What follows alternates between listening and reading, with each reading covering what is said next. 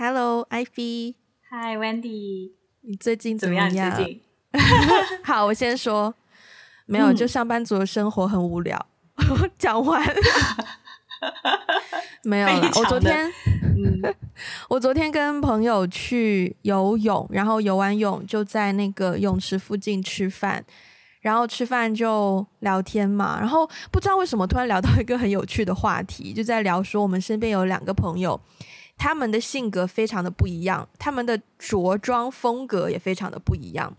就那个女生呢，她是非常的就是 glamorous，就是常常会比较华丽的样子。嗯嗯、可是那个男生呢，就是他几乎所有的鞋都是拖鞋，就是他没有，嗯、他只有一对，他只有一双鞋是包覆他的脚趾头的。然后平时都是那种 是你知道是 T 恤短裤，对对，他只有一双皮鞋，然后就只有那一双鞋是包覆脚趾头。Uh, 然后他们就讲说，那一天他们跟那一对朋友去吃饭，嗯、然后在那个餐厅里面呢，就是看到那个女生就是很，you know，虽然是很 casual，但是她就是穿的非常的华丽，然后就是、嗯、就是容光不是容光焕发，就是很华丽登场的感觉。然后就看到那个男生坐在那边，就一直很不自在，就一直。觉得好像很焦虑，好像很焦躁，然后就问他发生什么事。他说：“Yeah, my toes are not comfortable。”就是，就他的脚趾头被包覆在那个皮鞋里面，所以他非常的不自在，非常的不舒服。然后我朋友就想说，对，然后我朋友就在想。天哪，他们要结婚的话怎么办呢、啊？就是女生 对不对？就是女生当然是很就是很随意的，就很 glamorous。可是男生的话，就是你他穿一个皮鞋在餐厅里面就已经如此不舒适，婚礼要几个小时诶，就不知道那个男生要怎么办。所以他们就在想说，他们要怎么婚礼、嗯、？Maybe like a beach wedding，就在沙滩上，可能大家可以哦，可能大家可以赤脚，就是他会可能我跟你讲，我跟你讲，beach wedding，我前阵子才参加过一个。哦，对。对，不包脚趾头的，只有参加的人，新人还是要穿的很正式的，即便在沙滩上。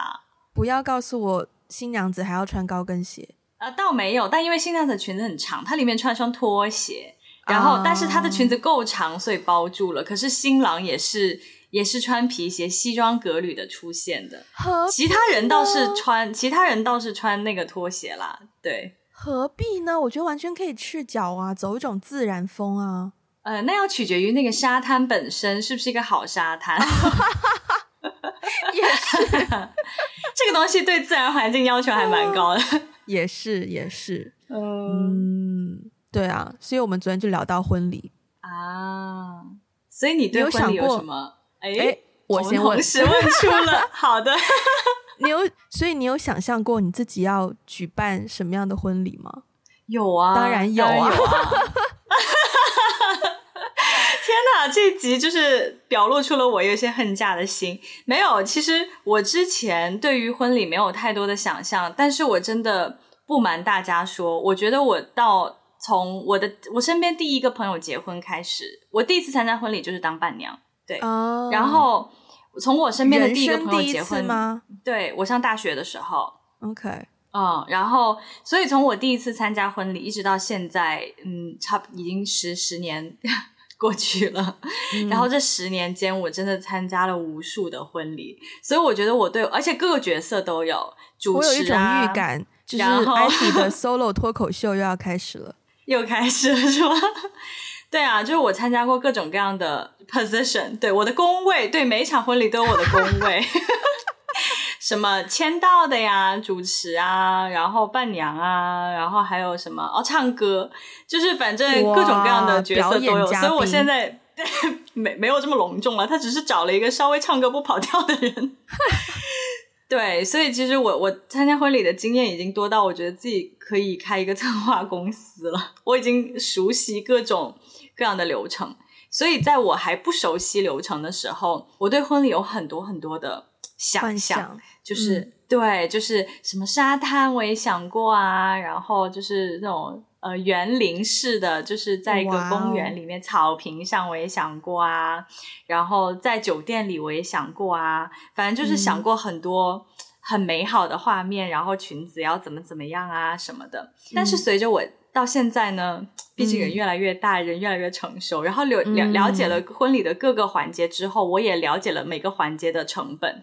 嗯嗯，嗯比如说场地 venue，大概什么样的一个场地的报价是多少？什么样的一个婚纱？嗯报价大概是多少？嗯、然后你前前后后拍摄，你越盛大的婚礼就要跟越多人打交道。当然，因为那个 wedding planner 就会越大越复杂，团队越大。然后你每一个环节，我又是我又是很爱抠细节的人。对，就比如说我在哪里看到一朵假花，我就嗯，不应该是真花吗？就是你知道，或者嗯，这个花的颜色怎么配的不对之类的。所以我就觉得，我现在的一个结论就是越简单越好。嗯，从我小时候对于婚礼有各种各样的幻想，到我现在了解了各个流程之后，我就觉得，呃，可以轻松随意的找一个地方，然后就是小型一点的，人千万不要多，对，嗯，然后流程一定要简单，嗯，一定要简单，对，嗯，所以我现。在对于这个设想大概就是就是就比较以简单为主吧，以简单，然后最好的亲朋好友。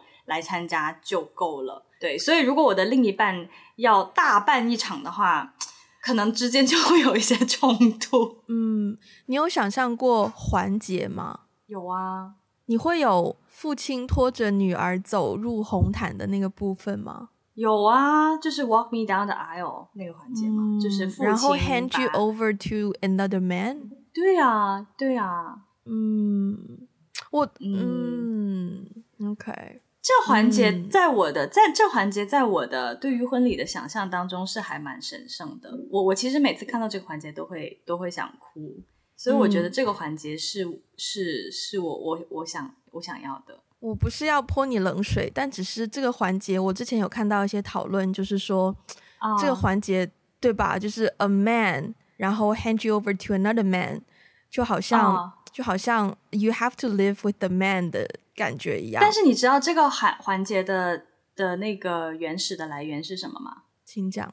这个环节是犹太犹太人的婚礼是这样子的，就是犹太教、嗯、就是在犹太人的那个传统的信仰里面，就是我们的婚姻就是在好像在犹太人的传统的那个文化和习俗里面，是女女性的婚姻是父亲指定的，啊、所以是父亲把你带到另一个人的面前。对，那因为我是基督徒嘛，嗯、所以其实，在基督教的信仰里面，也是我们的婚姻是天父预备的，所以这个爸爸只是一个象征，嗯、就是说我们的婚姻，就我们肉身的父亲把我们带到那个人面前，嗯、但是他他是有一种呃代表的一个寓意，就是说我们的婚姻是天父所预备的。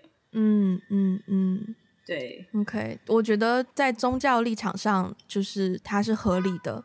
但是我很不懂的是，我参加过的婚礼次数不多啦，也就一个手数得过来吧。嗯、但是呢，就我我会发现说，诶，特别是我参加过在中国大陆地区的一些婚礼哦，我觉得那个婚庆公司呢，嗯、就他们的流程应该都是一个模板套出来的。是的，哇，我太有经验了，天哪，是的。就明明两方也没有宗教立场，对吧？但是呢，就一定要有这个父亲拖着女儿走出去的环节。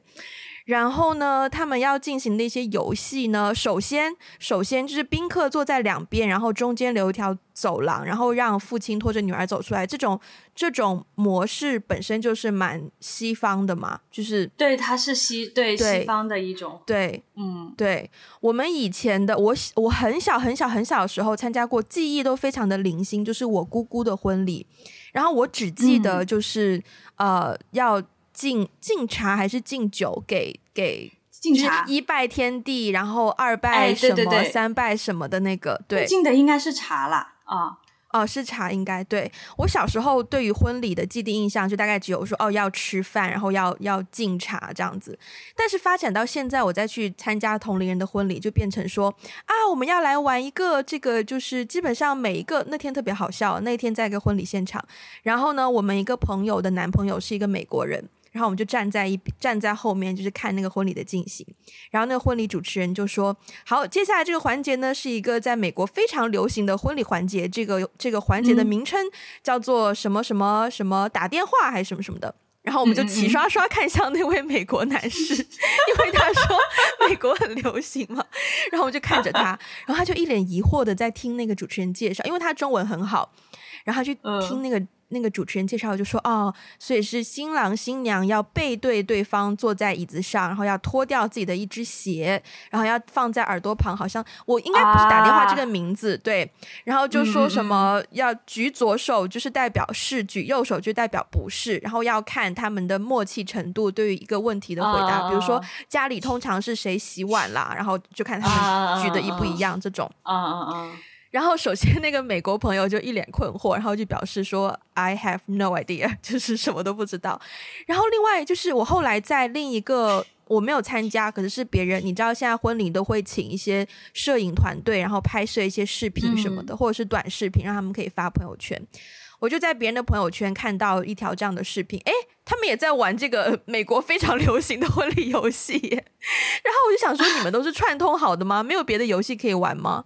然后觉得，嗯，就是有点、有点、有点，哎，我跟你的没有我跟你的体验，我跟你的体验有一点不一样哦。就是首先我在美国参加婚礼这个环节是有的，但它只是不叫打电话而已。哦、它具体叫什么我也不知道，但是其实我也忘记了，应该可能不是打电话的名字。对，就是新郎新娘。呃，比如说左手你拿的是自己的鞋子，右手你拿的是对方的鞋子，啊，对对对对对，然后确实是有一个有一个问题会抛出来，就比如说，对，通常问题都是一些呃谁的异性缘更好，你觉得是你自己，你就举你自己的手，你觉得是对方就举对方，然后你们要举完了以后，所有的人都会看到你们的默契。其实我有参加过比较尴尬的，就是新郎新娘没有一个是一样的答案。啊，对。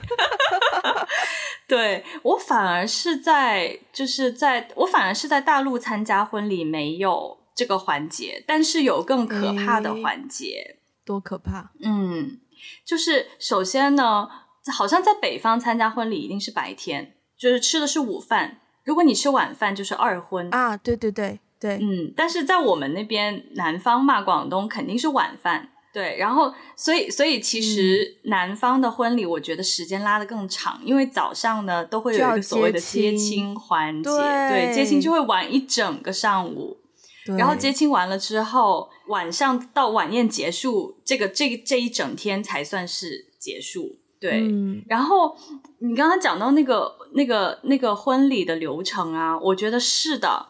所有的婚庆公司都会根据那个地方的习俗，会制定一系列标准的、固定的这种婚庆的流程，就是婚礼策划的流程。嗯、我参加过最雷人的一次哦，嗯、就是北方某个城市，然后呢，嗯、因为是北方的婚礼嘛，所以早上五点钟就要起床。嗯，哦、嗯，就即便是我们这种只是。就是我们也不是新人，我也不是伴娘，但是我们都是属于新娘的好朋友嘛。我们也是有一些任务要去怎么怎么样去支持什么的，嗯、所以所有的人起得都很早，然后一大早起来四五点钟一定要吃饺子。他们好像是爸、嗯、爸爸家的人，或者是妈妈家的人煮饺子也都是有讲究的，看你是在南方的地方办还是在女方的地方办。然后一大早吃得饱饱的就开始化妆，我们也起得很早。嗯、然后最好笑的是。他的那个花车不是有个车队吗？嗯，就是先从女女方家到男方家，家还是先从哦，应该是先从男方家出发到女方家、哦、接了新娘，对，嗯、然后那个车再到酒店，然后我们、嗯、我们也是跟着那个车队一起的，然后到酒店门口。嗯就酒店门口的那个大横幅是红色的，充气的一个那种大横幅，然后两边还有一个那种充气。你你知道沃尔玛吗？就是国外不是就是沃尔玛充气，然后手就乱摇乱摇那种跳舞的。对对对对，是的，是的，怎么搞得好像减价大酬宾一样？是的，是的，就是我们一到那个酒店门口，就发现有两个那种。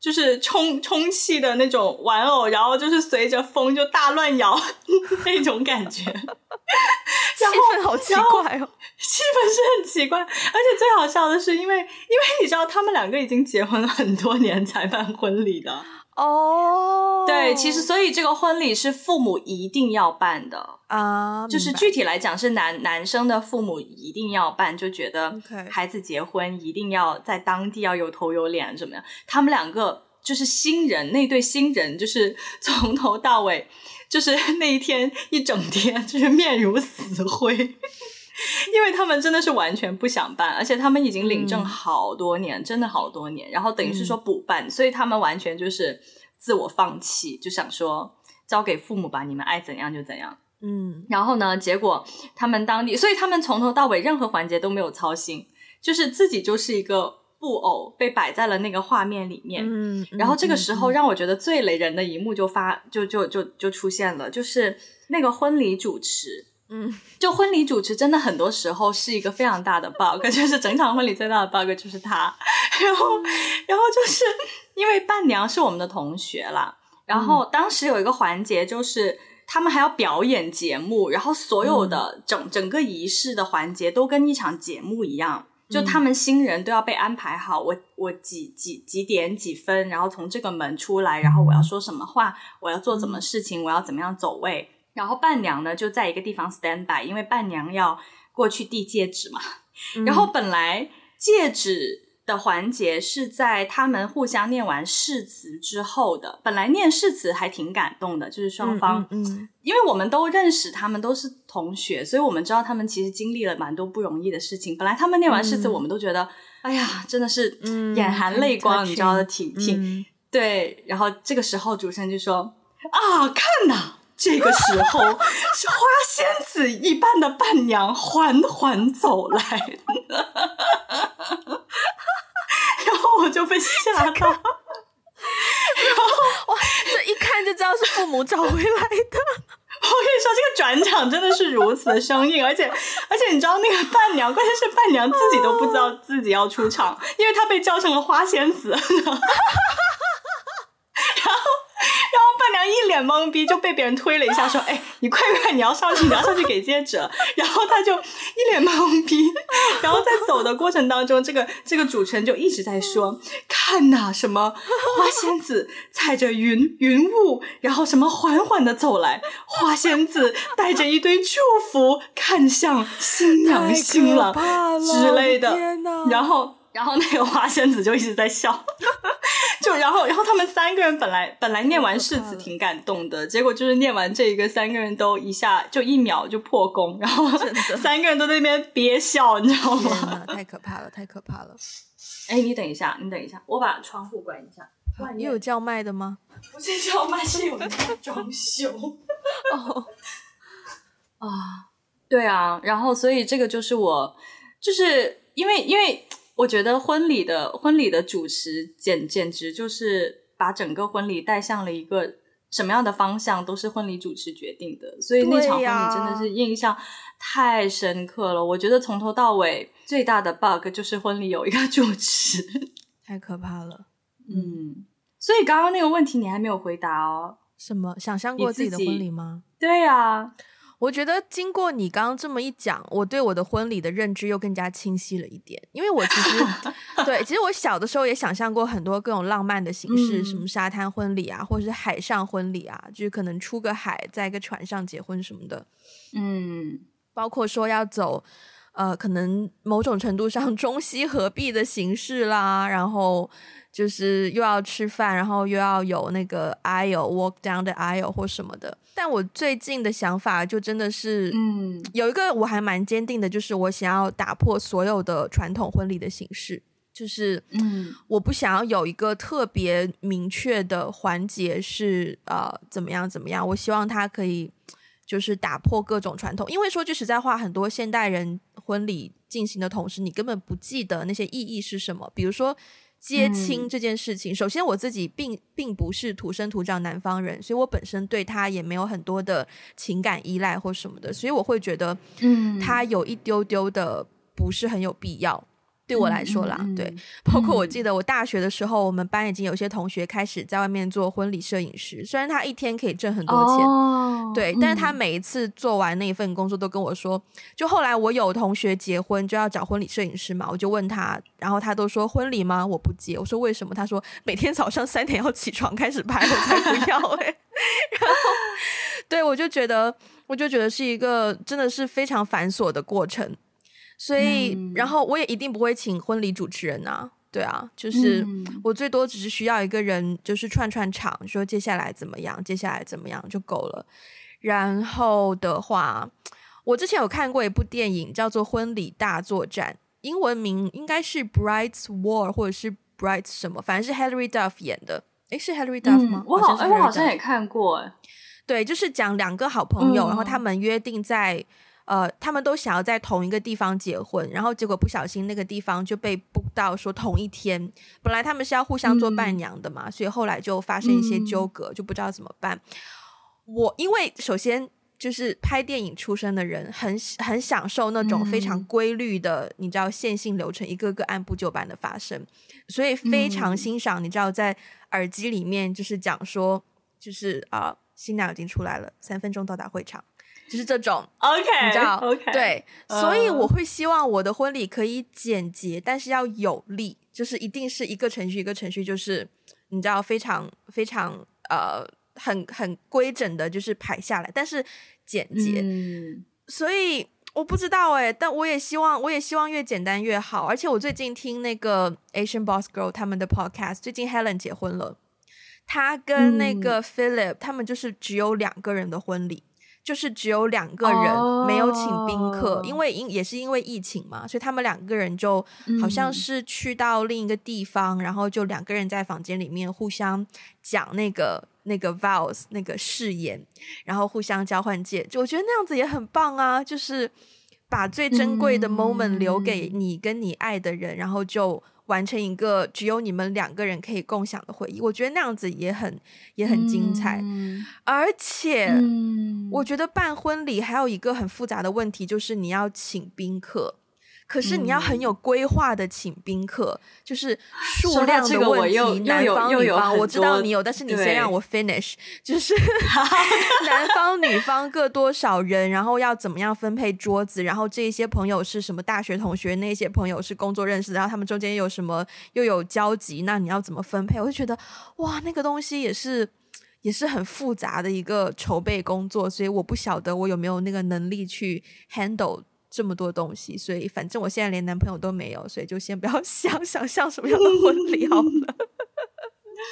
嗯，你刚刚讲到分分配宾客啊，其实这个真的是最繁琐的一个环节。嗯，嗯，就是，但是我觉得更繁琐的还不仅仅是宾客哦。嗯，更繁琐的是，你就会发现你的宾客里面，因为如果通常比如说一对新人，他们如果是同学关系的话，就很多老同学。对，或者是也也不一定是他们之间有很多老同学，可能是女方家里有一些老同学，然后男方那边也有一些老同学，但是老同学中间总有一些曾经有过感情纠葛的人，分分合合之类的。啊 okay，所以我之前参加婚礼就就就会遇到，比如说可能新人。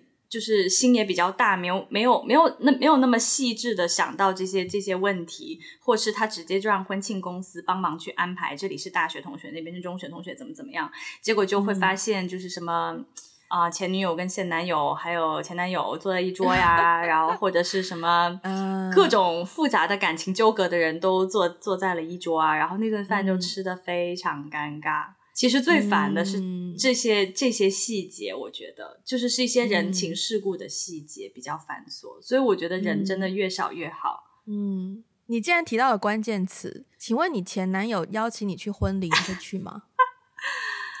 他邀请我的话，嗯，如果我当当到时候有伴侣的话，我可能会协伴出席吧。嗯，make sense，因为我觉得邀请了。嗯，应该会。如果我因为我觉得邀请了不去，其实有点不是很好，或是要么他就不邀请，要么他就不要邀请。嗯、如果他邀请了的话，嗯、我觉得如果我当下有一段稳定的关系，我会协办出席。其实如果我我我的婚礼也会是这样的，就我可能会礼貌性的邀请，嗯、但如果我真的不想他出现，我根本就连邀请都不会邀请。嗯。嗯，而且不过这个要取决于我跟前任的关系，对对 对，因为跟前任的关系还是比较 peaceful 的，而且而且是一个我很珍惜的人，所以我觉得可以去见证彼此的重要的时刻。但是如果跟呃前任是比如说闹僵的状态，或者是当时并不是一个很好的状态收场的话，那应该大概率不会邀请。嗯嗯，所以我好像没有办法回答这个问题，因为我只有、嗯、我只有一位名副其实的前任的前任，而且他已经结婚了。哎，我不知道，哎，他好像对我都不知道他结婚没有。但如果他邀请我，应该不会去。哎、哦，嗯，就我会，我会，我不知道。我觉得，就从一个女人的立场，我觉得作为一个未婚妻，我多多少少还是对我老公的前任有所顾忌的。所以，哦、对，所以我会希望老公的前任不要来啦，因为，而且我觉得会避免一些尴尬，比如说，可能就算前任本身很 nice，但是不免了说，可能身边的，就像你刚刚说的大学同学啊，或是一些一些朋友，就可能会、哦、就很很会知道开个玩笑什么的，或者是我就会觉得、嗯、啊，那就不好看啊，对啊，嗯嗯，是，所以我应该。将来结婚的话，应该也会也会跟说服说服将来的老公不要 邀请前任来婚礼。哎，对，我觉得如果两方都就是达成共识，说我们两个人都不邀请，我觉得是、嗯、我觉得是 OK 的。对，嗯，就是怕有的共识没有达成，然后有一方邀请，另外一方没有邀请，就会比较，那就很难说这段婚姻能不能长久了。哎，所以我还蛮好奇，你你身边的同学以前在做婚礼摄影师的时候，他们应该见过很多，应该拍摄过很多婚礼当天的现场吧？会有的人觉得说，一拍这一对就知道他们的婚姻不长久。我跟你讲，婚礼摄影师是没有闲情逸致去聊这些问题的。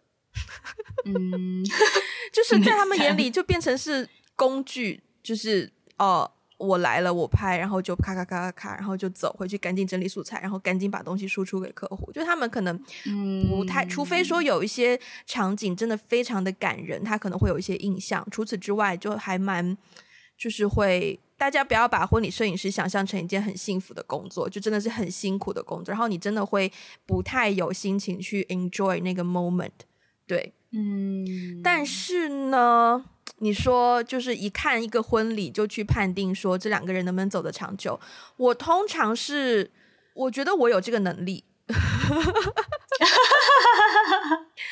是不见得要从婚礼当中啦，可能就是看两个人日常相处也会得到一些蛛蛛丝马迹啦。对啊，不一定要去到婚礼那个当下。嗯，你可以吗？你有这个超能力吗？可以耶，我有哎，我也有哎，但是。日常两个人日常呃生活当中的相处，我不一定有那个机会去看到，但我有参加过朋友的婚礼，是我婚礼当天我才见到她老公。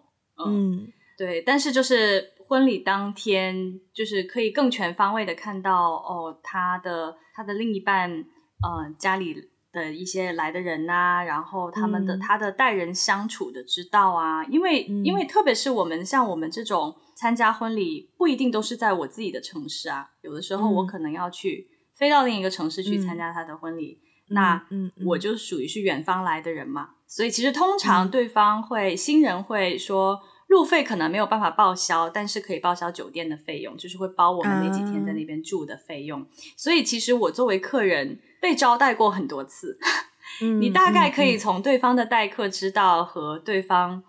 呃，怎么样对待另一半的朋友，嗯、还有他怎么对待他自己的朋友，嗯、很多一些细节当中可以看出对方是一个怎样的人。嗯、我我确实是有遇到过，婚礼当天我才第一次见到她老公，然后但是见完以后，就是印象不是特别的好，嗯，会会有一些小小的感觉，就是会小小的有一些替他担忧的心情，嗯嗯嗯。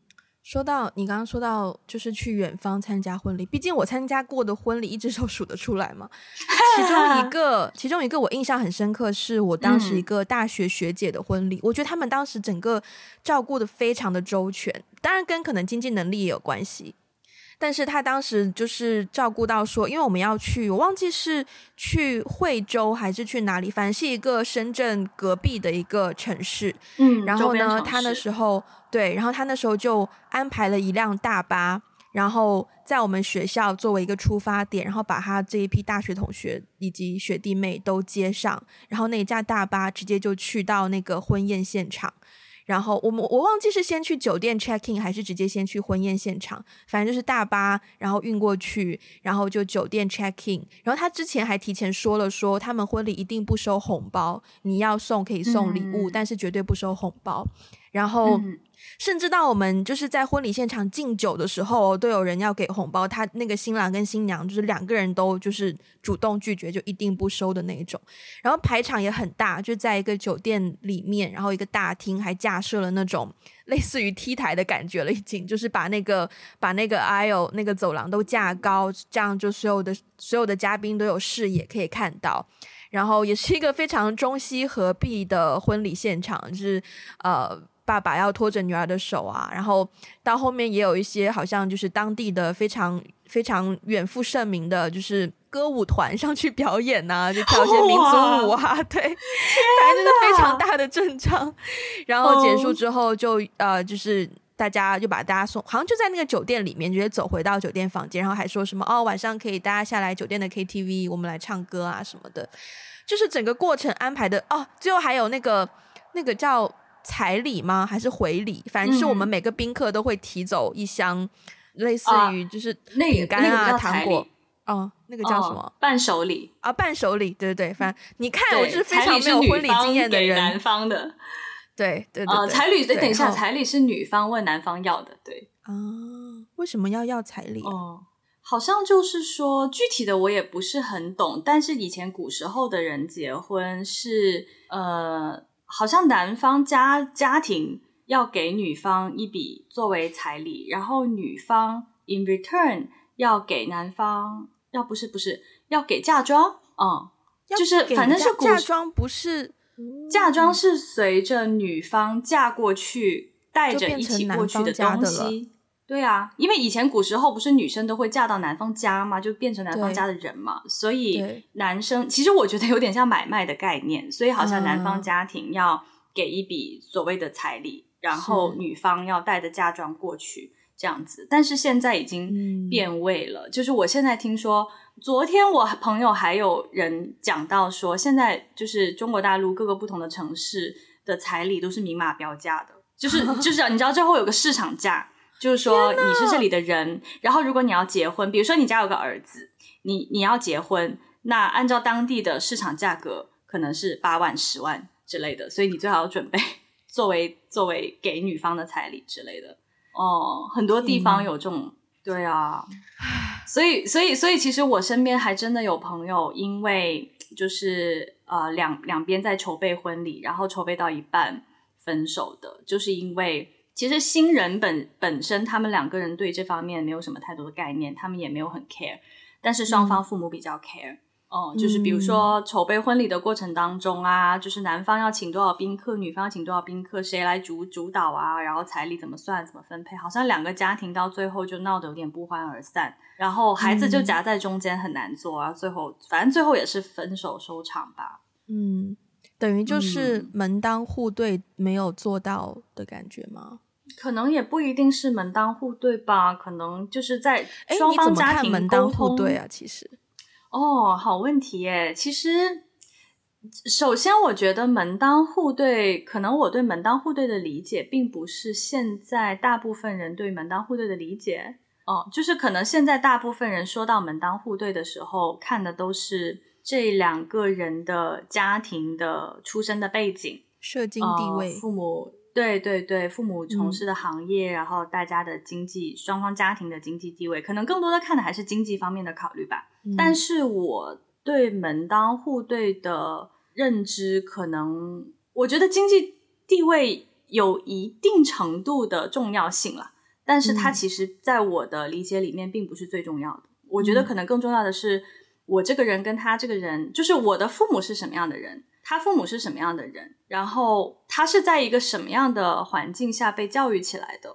然后我们两个对于很多事情的看法的观念是不是一样的？就是我觉得可能我对门当户对的那个认知，更多的是在我是个怎样的人，他是一个怎样的人，然后我们两个对这个世界、对很多东西的看法是不是有共同的认知和看法。世界观有没有对到？对对，嗯、所以门当户对啊，可能更多的还是就是世界观，然后我们的我们的经历，我们的就是被教育起来的那个环境吧。哦、嗯，不一定是经济层面的东西。但其实如果说经历以及被教育过的环境的话，就是以我们的经历来说，嗯，嗯也算是至少小康以上啦，对吧？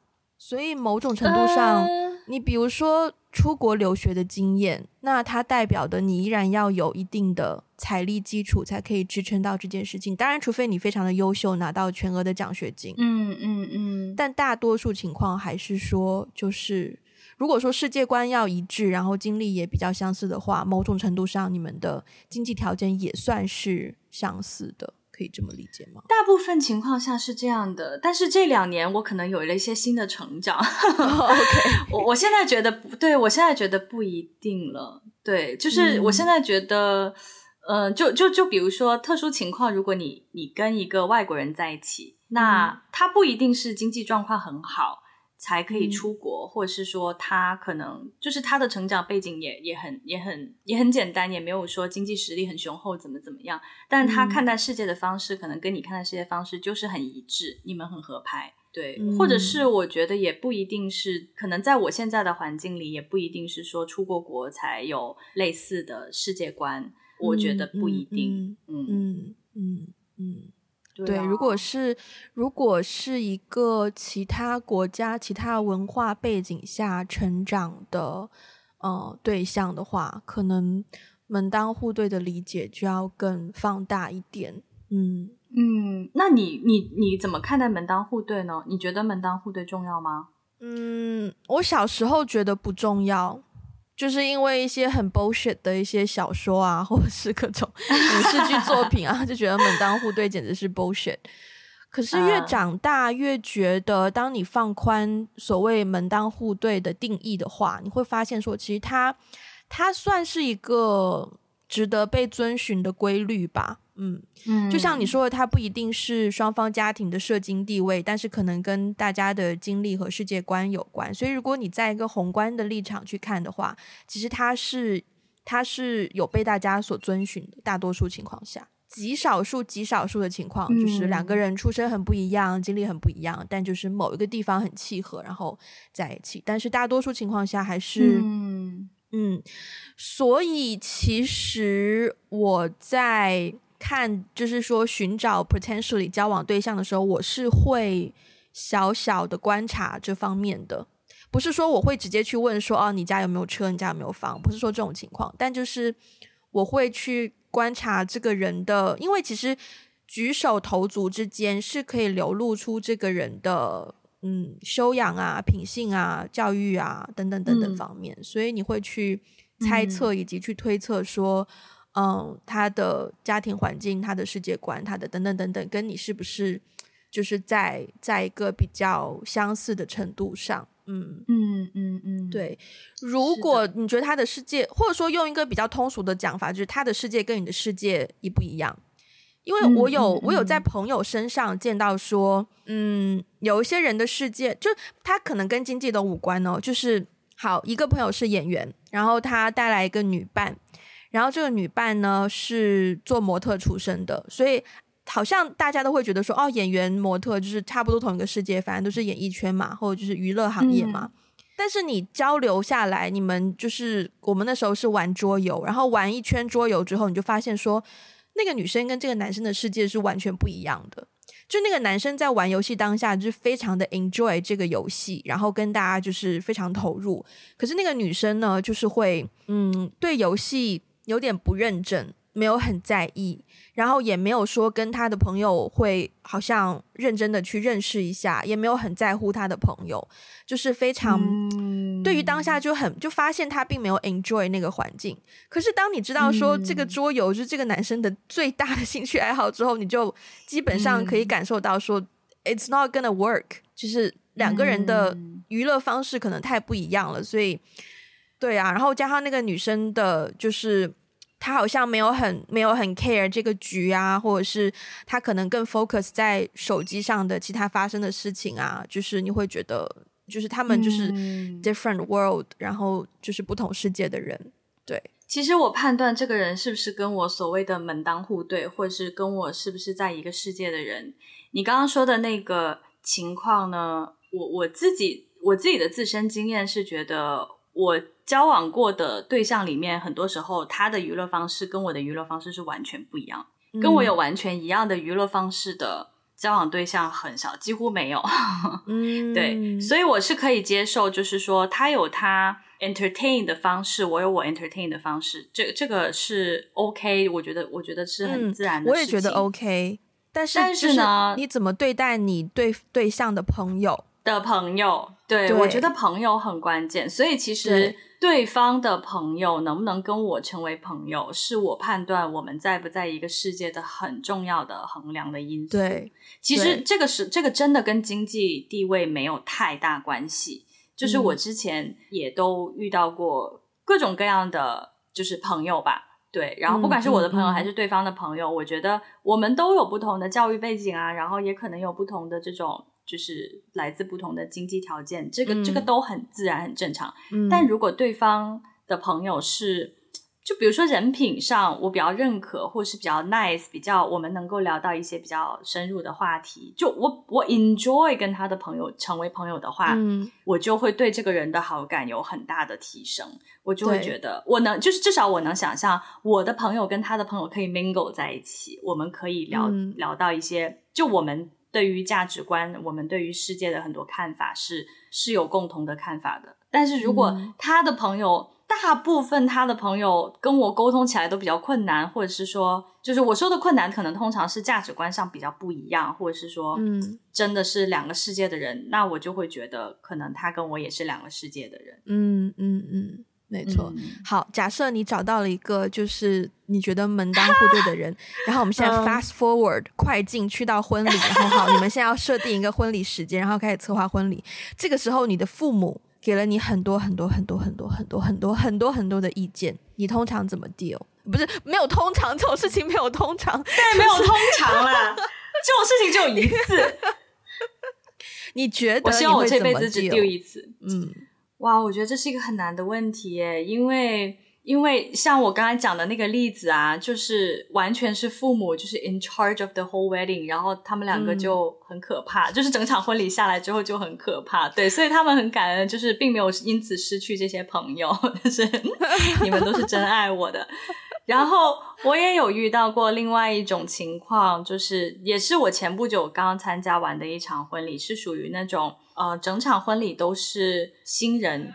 其实更具体的来说，是女生自己要要决定的，就是所有的流程，她都是完全就是 in charge of。然后，嗯、对，做主。然后他的父母其实并不是很希望这样的婚礼流程，他希望比较现代化、比较西式一点的婚礼流程。嗯、可是他父母就是希望，呃，很很传统、传统一点的，嗯、就是摆摆喜酒，嗯、就在酒店里面摆喜宴的那种。嗯、所以就完全当时最后也是闹的，婚礼结束之后也是有一点点不欢而散，因为父母就是完全不懂这个新的流程，然后父母就觉得自己没有被尊重。嗯的感觉，嗯、所以其实我的话呢，嗯、我我看到过这几种不同的情况之后呢，我觉得这件事情也很有可能会发生在我的身上。就我父母可能对婚礼有很多意见，嗯、所以他们的意见呢，呃，我还是会听的。就是我觉得我自己是有一个 ideal 理想中的婚礼的模式，然后我自己会。嗯可能会先觉得说哪些东西对我来说是最重要的，就是这些东西是不能妥协的。比如说这个流程，嗯、这个仪式，因为它可能有一些信仰的意义、嗯、信仰层面的东西对我来说很重要，所以这方面我觉得不能妥协。嗯、我会提前跟他们沟通说，嗯、这个不能，我不能妥协的部分，你们能不能接受？然后我也想听听他们觉得他们不能妥协的部分是什么，然后去尽量去达到一个比较平衡的状态吧。嗯。对啊。我刚刚在想哦，因为我这边可能就是意见会比较分散，所以想说我可以做到，就是你只可以挑选一个你很想要看到我我发生在我婚礼上的环节，然后到时候我的婚礼就是不同环节的大杂烩，就是 然后、就是、你要发一个问卷给给双方，就是发一个给双亲发问卷。双亲，然后然后到时候主持人就会介绍说，This next section is dedicated to Wendy's mother，然后就 This next section is dedicated to Wendy's father，然后就是会有不同的，我觉得这样也挺好的啊，对啊，对啊，挺好的，挺好的，每一个人都被尊重，嗯，对，但是因为我其实一开始会觉得我不想要 care 父母的想法，就是我的婚礼我想讲的就怎样，后来想想，我觉得。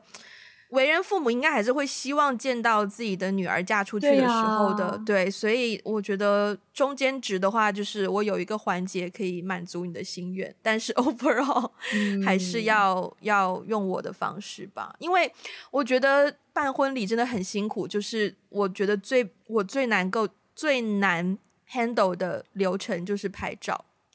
那么多的宾客，一个一个跟你拍，而且有的时候是我们先大合照一张，然后哎，那个什么什么组来一张，哦，七仙女来一张，四仙女来一张，然后我就觉得四仙女来一张，你这个名字好，真的是太 取巧了，这不就是你以前的组合吗？还是这不就是我高中的组合的名字吗？对呀，对呀，对啊，因为我当时。我之前参加过一个好朋友的婚礼，就是他是我发小嘛，然后我当时回到家，后来他们还有洗出来那些那些婚礼的照片寄给我，然后我看到那些照片，嗯、我有我有拿到两两张，就是。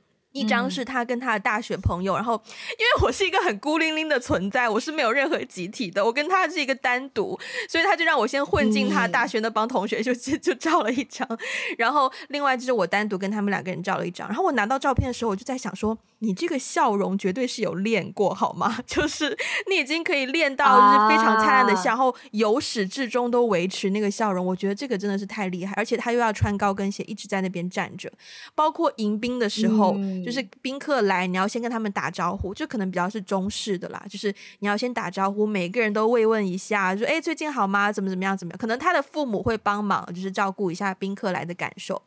所以我就觉得，妈呀！如果要走完这些全部的婚礼流程，我我不知道我能不能够 handle。虽然大家都说婚礼就是新娘子最美的一天，但是美是新娘子最累的一天。对，我就觉得我美，我可以任何时候美呀。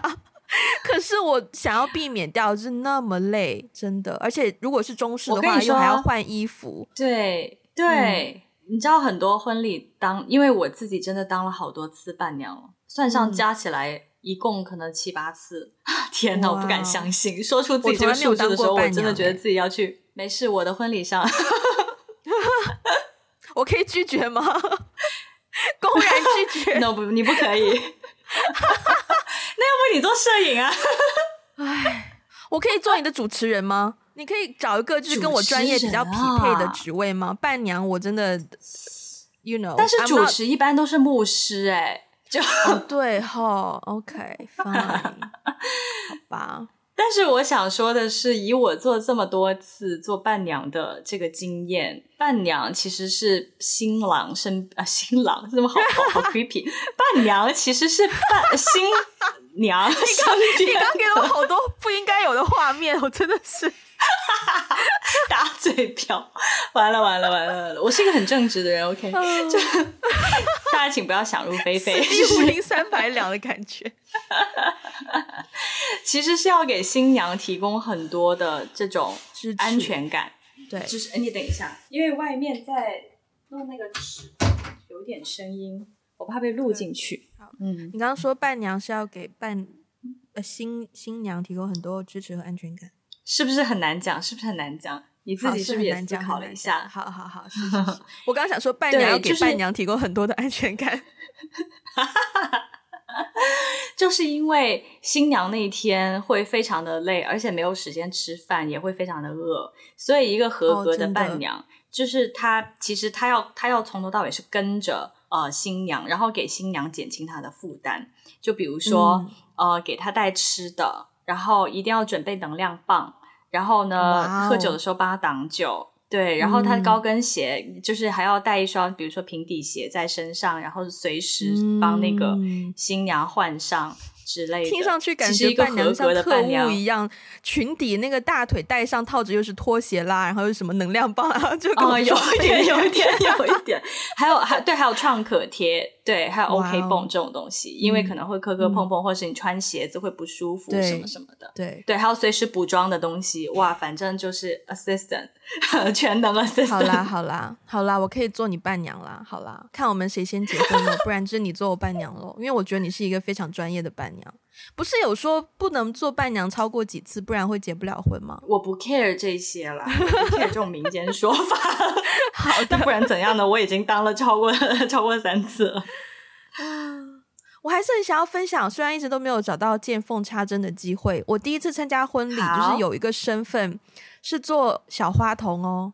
哎，嗯，那真的是蛮很小的时候。对，然后那个时候就是、嗯、因为也是一个教会婚礼嘛，然后呢，他们有带我去裁缝店量我的尺寸，然后定做一条小小的粉色的蓬蓬裙，然后哇，然后我就是要在新娘进入之前，我要先出现，然后要撒花瓣，然后他们有教我说要走两步撒一次，还是走走走几步撒一次，就是要根据我的步幅来决定，然后撒完花瓣之后就要就要站在那个。就是不是新娘，然后伴娘、伴娘、伴娘，然后就站在最后嘛。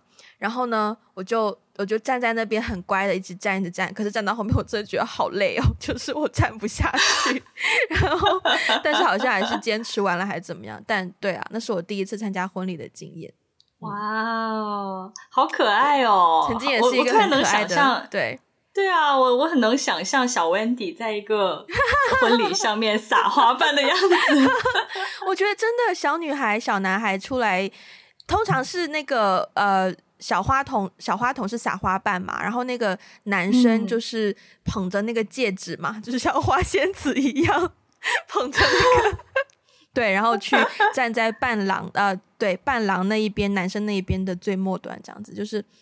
对，如果你找到一个很可爱的小花童跟那个小男孩，就整个婚礼的氛围就是非常非常的可爱。对呀、啊，你知道我朋友现在都二胎都已经快一岁了，然后他就说：“所以你有很多人选、啊。”结婚呀我花童有很多人选，但他的意思就是说，你再不结婚，我的孩子都要长大了，我的孩子就会长大到一个地步，实在是不太适合做花童。嗯，我们聊了很多各种吐槽的也好，就是搞笑的也好。嗯，时间差不多，我们应该要跳到最后一个，就是峰回路转，走回温馨风格的路线。所以，我们来分享一下你参加过的最美好的、印象最深刻的婚礼是怎么样的经验？嗯，呃。我我先讲吗？还是还是你要讲一讲？我就我怕我一讲就会 要要要讲的比较多。当然是你先讲了。Wendy 有一个新的麦克风，所以他最近的声音变得非常的磁性。你为什么要霸道总霸道总裁一秒上线？你先讲吧，宝贝。好的，好的，张总，就是啊、呃，其实我参加过，其实我参加过，我这里想。简短的分享两个婚礼耶，因为第一个婚礼是很可爱的一个婚礼.然后第二个婚礼呢是我最近刚参加完的一个婚礼，是一场非常温馨，嗯、然后非常非常感人的婚礼。然后第第一场婚礼，我为什么觉得有一个很好笑的、很很有趣的环节呢？是因为我当时是伴娘嘛，然后呢，她、嗯、其实是应该说是姐妹团，对，我们有四五个姐妹团这样，嗯、然后每一个姐妹都有她自己的。呃，工位 都有他自己的角色，嗯嗯嗯，duty 对。然后我当时是负责什么呢？因为是在香港，那个婚礼是在香港，嗯。然后呃，就是早上不是有个接亲环节吗？但是因为新人都住在酒店，嗯、所以接亲环节就直接在酒酒店的房间进行。嗯、那我呢是负责想那些整人的游戏的，嗯。嗯就是接亲的时候，不是新郎会带着一群兄弟来吗？对，然后我就要设置很多的关卡，对，然后为难他们，对，所以我就要想一些整人的游戏，而且我是那个打头的，就是比如说他们给红包，uh、如果我觉得钱不够，我就会说嗯高啊，嗯高啊，再俾啲啊，再俾啲之类的那个很三八的角色。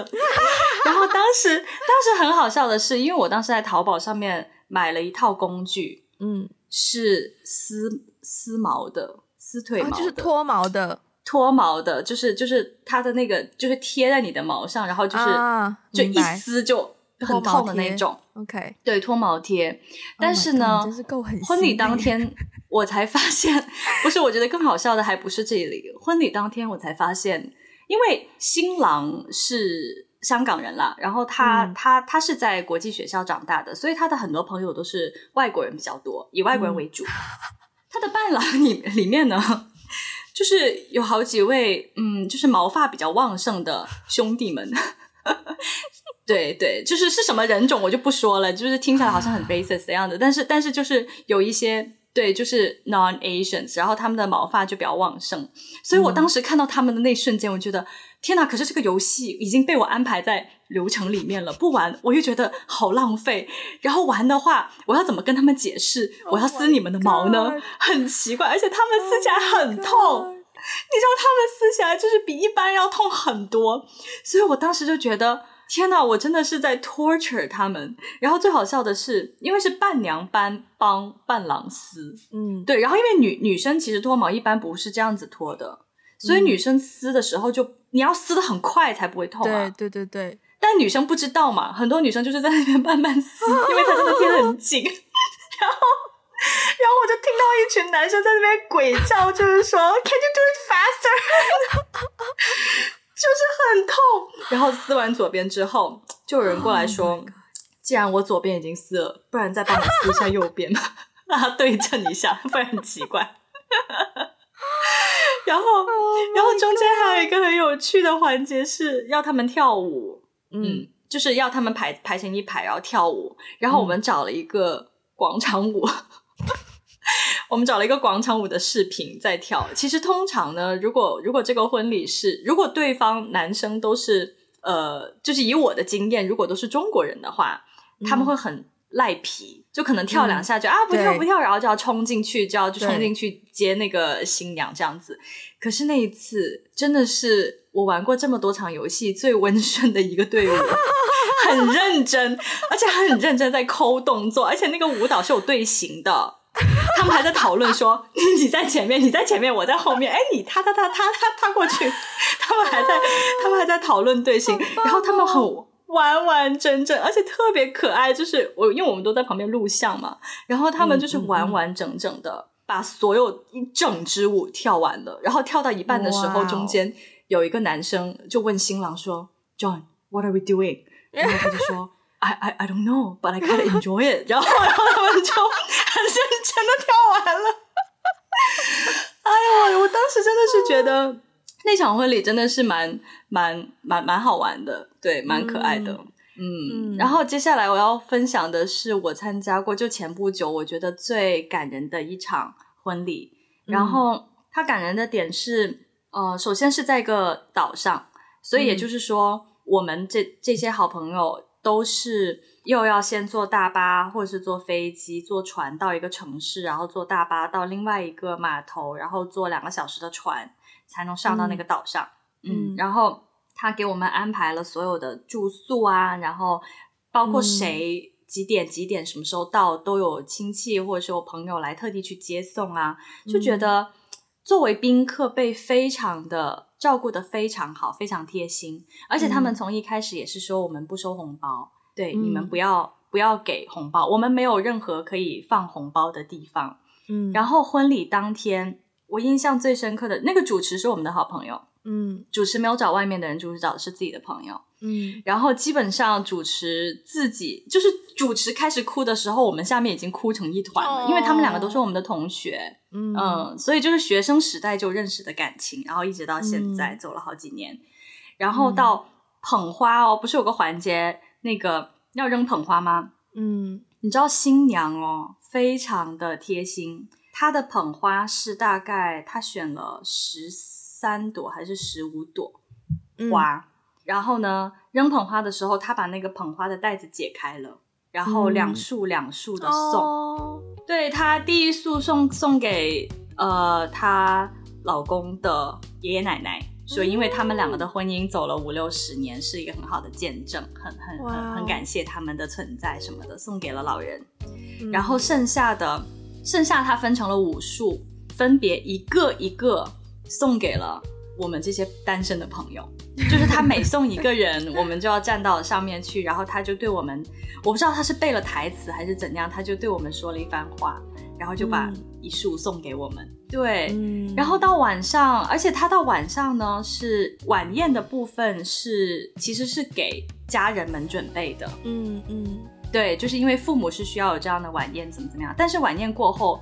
其实晚宴八点半就结束了，嗯，晚宴过后他还搞了一个 after party，是为了我们哦，嗯，是专门为了我们哦，就是在海边，然后每个人手上有一个烟花，嗯、有那种小的烟花，然后他就开始，给我们每一个人手写了一封信，哇哦，每一个人哦，对，是新郎的朋友新郎写，新娘的朋友新娘写，每一个人给我们一封信，然后信信的后面还有一个小的问题。然后就是这个问题作为一个那种互动的小问题，所以送完信之后，主持人就可以随便随便点，就是说你你觉得你的问题比较有趣，你就可以上来。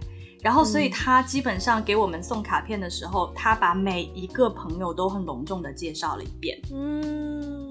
对，就是对，就比如说哦，这位是艾菲，他是我的研究生同学，然后他他以前的经历是什么？我们以前在呃上念念书的时候，我们关系很好，我们经常就是去对方家里啊，怎样怎样。他每一个人送卡片的时候都隆重的介绍了一遍呢。哇塞！对，哦，然后而且到到那个 after party 快要结束的时候，他们两个跳了一支舞。嗯，就是就是也是婚对，也是婚礼上面很传统的环节。但是说实话，他们两个跳的那一支舞是我看过这么多婚礼唯一一对完完整整跳下来，而且没有出错。嗯、就是他们真的花了很多的心思在排练上面。嗯。然后最后更有意思的是，你知道现在的伴手礼不是很多人都会送一些巧克力啊，对，呃，还有一些就喜糖嘛，啊、其实，啊对，对啊，饼干、巧克力，还有蜂蜜啊，最近很多人送蜂蜜啊之类的。他的伴手礼口罩吧，应该，嘿，很贴心。嗯，他的伴手礼呢是呃一个一个什么什么酸醋，一个一瓶辣酱。然后一罐蜂蜜，非常的疑惑，一个对对是四个特产，是当地的四款特产.放在里面。然后为什么送这个呢？因为伴手礼体现了他们对人生的理解，就是酸甜苦辣。哇.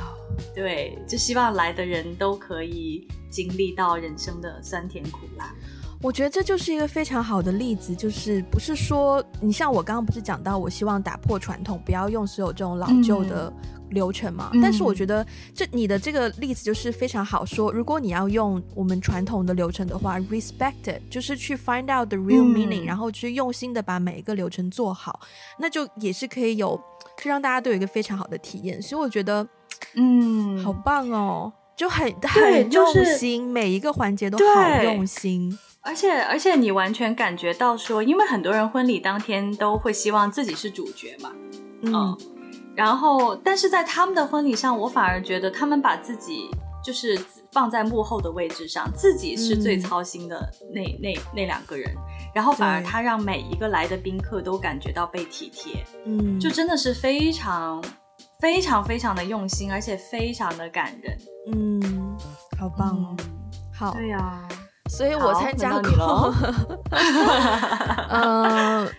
虽然参加过婚礼不是很多，但我觉得有一个婚礼，我一定要，我一定要称之为是我印象最深刻的婚礼，因为这个体验，我相信不是每一个人都有办法体验的，因为他是我爸的婚礼，他是我爸再婚的婚礼，oh, 就是.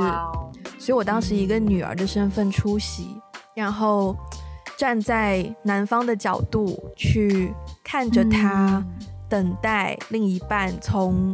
出现到那个走廊的另一方，然后走过来，然后再讲誓言呐、啊，然后就是那个体验，我觉得没有办法被任何的婚礼超越，嗯，所以嗯，对，那个是嗯，对我来说最值得被记住的婚礼吧，也是，嗯。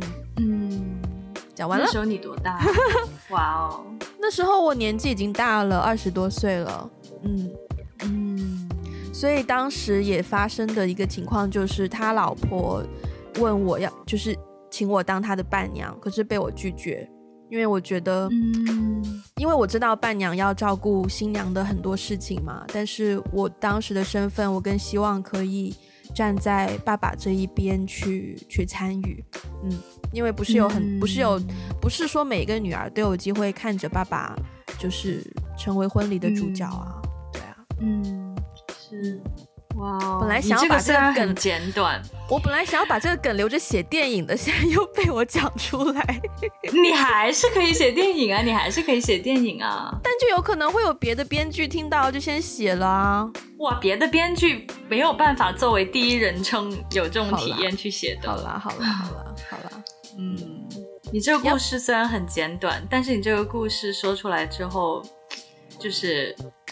即便是没有经历过的 人，是是对，尾韵很长，对对对，即便是没有经历过的人，也会想象那个画面，会很 emotional。对对对啊！我当时也是，我爸开始哭，然后我也跟着开始哭。可是我当时就很想很想很想拍一张那个拍立得送给他们嘛，所以我就很用心的，就是流着眼睛，泪眼模糊，对着那个取景框很努力的在对焦，可是就是很模糊 那个小窗口。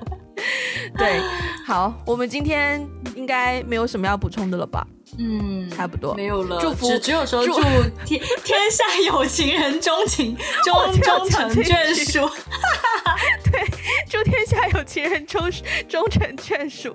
然后是不是七夕也快要到了？有吗？好像还是八月。好像是哎、欸，好像是哎、欸。对，祝大家呃七夕情人节快乐。然后就是跟自己的另一半就是嗯相处愉快，然后。很难呢，我觉得婚礼的祝福也很难讲哎，虽然不一定大家都会讲，啊、我真的觉得很容易就讲错。应该不是应应该是说婚礼的祝福很难讲的很真诚和走心，因为婚礼的祝福都很 general。对，反正就祝大家开心每一天。那我们今天节目就到这边，喜欢的话欢迎分享，每一天都是情人节。喜欢的话欢迎分享给你的情人，然后分享给你身边的人。然后大家可以去我们的 Instagram 还有微博关注我们，也可以去我们的 blog we got a blog dot com，然后也可以去 Patreon 和爱发电给我们实际的支持。那最重要的是，如果你是用 Apple Podcast 收听的话呢，不要忘记给我们五星的评分还有评价。那也欢迎大家在各个平台都给我们留下评论哦。我们今天先这样啦，下次再见，拜拜，拜拜。